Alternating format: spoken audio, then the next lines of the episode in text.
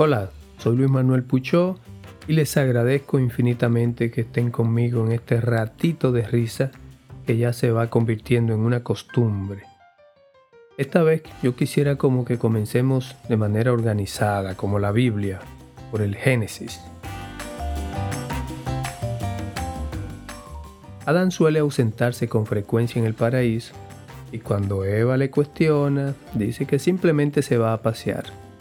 Pero ella no termina de creérselo y empieza a ponerse celosa y suspicaz. Tú me estás engañando, tú tienes a otra, seguro. Pero cariño, le dice Adán, ¿cómo voy a tener a otra si tú y yo somos los únicos humanos del paraíso? Unos días más tarde Adán está haciendo su siestecita cuando nota que algo le está recorriendo el cuerpo. Al abrir los ojos descubre a Eva palpándole minuciosamente el tórax pero Eva, ¿qué tú estás haciendo? Te estoy contando las costillas. Imagínense. Hay un matrimonio joven que va a ver al sacerdote para pedir el bautizo de su hijo. Luego de un rato de charla, el sacerdote le pregunta, bueno, bueno, ¿y qué nombre le piensan poner a su hijo?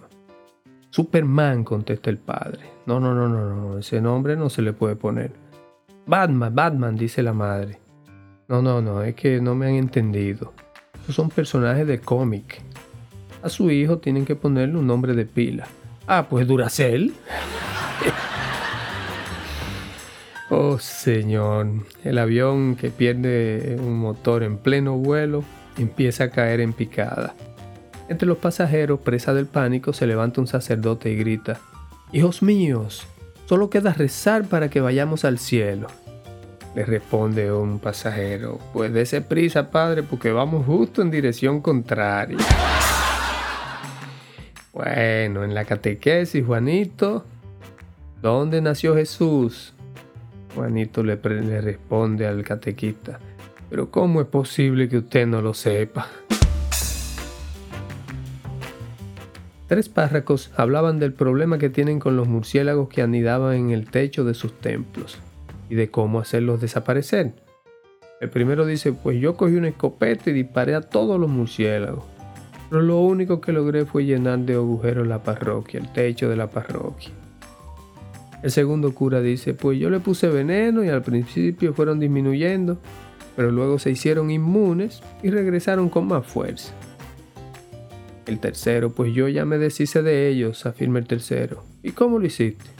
Los bauticé, le di la primera comunión, lo confirmé y ya no han vuelto jamás por la parroquia. Le pregunta a Jesús, ¿qué tal la última cena? ¿Salió cara? ¿Qué va? Salió cruz. Un hombre agobiado ante un pago inminente al que no puede hacer frente, decide escribir una carta a Dios. Señor, necesito que me envíes dos mil pesos con urgencia. Gracias, ponen el sobre para el cielo y la echa al buzón. Al llegar a la oficina de correo, los empleados, por supuesto, intrigados por la carta y sin saber dónde dirigirla, deciden abrirla y leer su contenido. Conmovidos, improvisan una colecta entre todos, juntan 1.600 pesos y la mandan al hombre con una nota. Esperamos que te puedan servir Dios.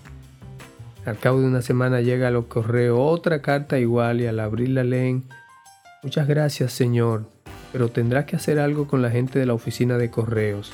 Esos ladrones me robaron 400. Bueno, yo espero que hayan disfrutado de estos chistes, espero que lo hayan pasado bien. Este, les recordándoles siempre que me pueden enviar los chistes de su gusto en el link que les dejo en la descripción del episodio y reiterándoles mi agradecimiento por su atención.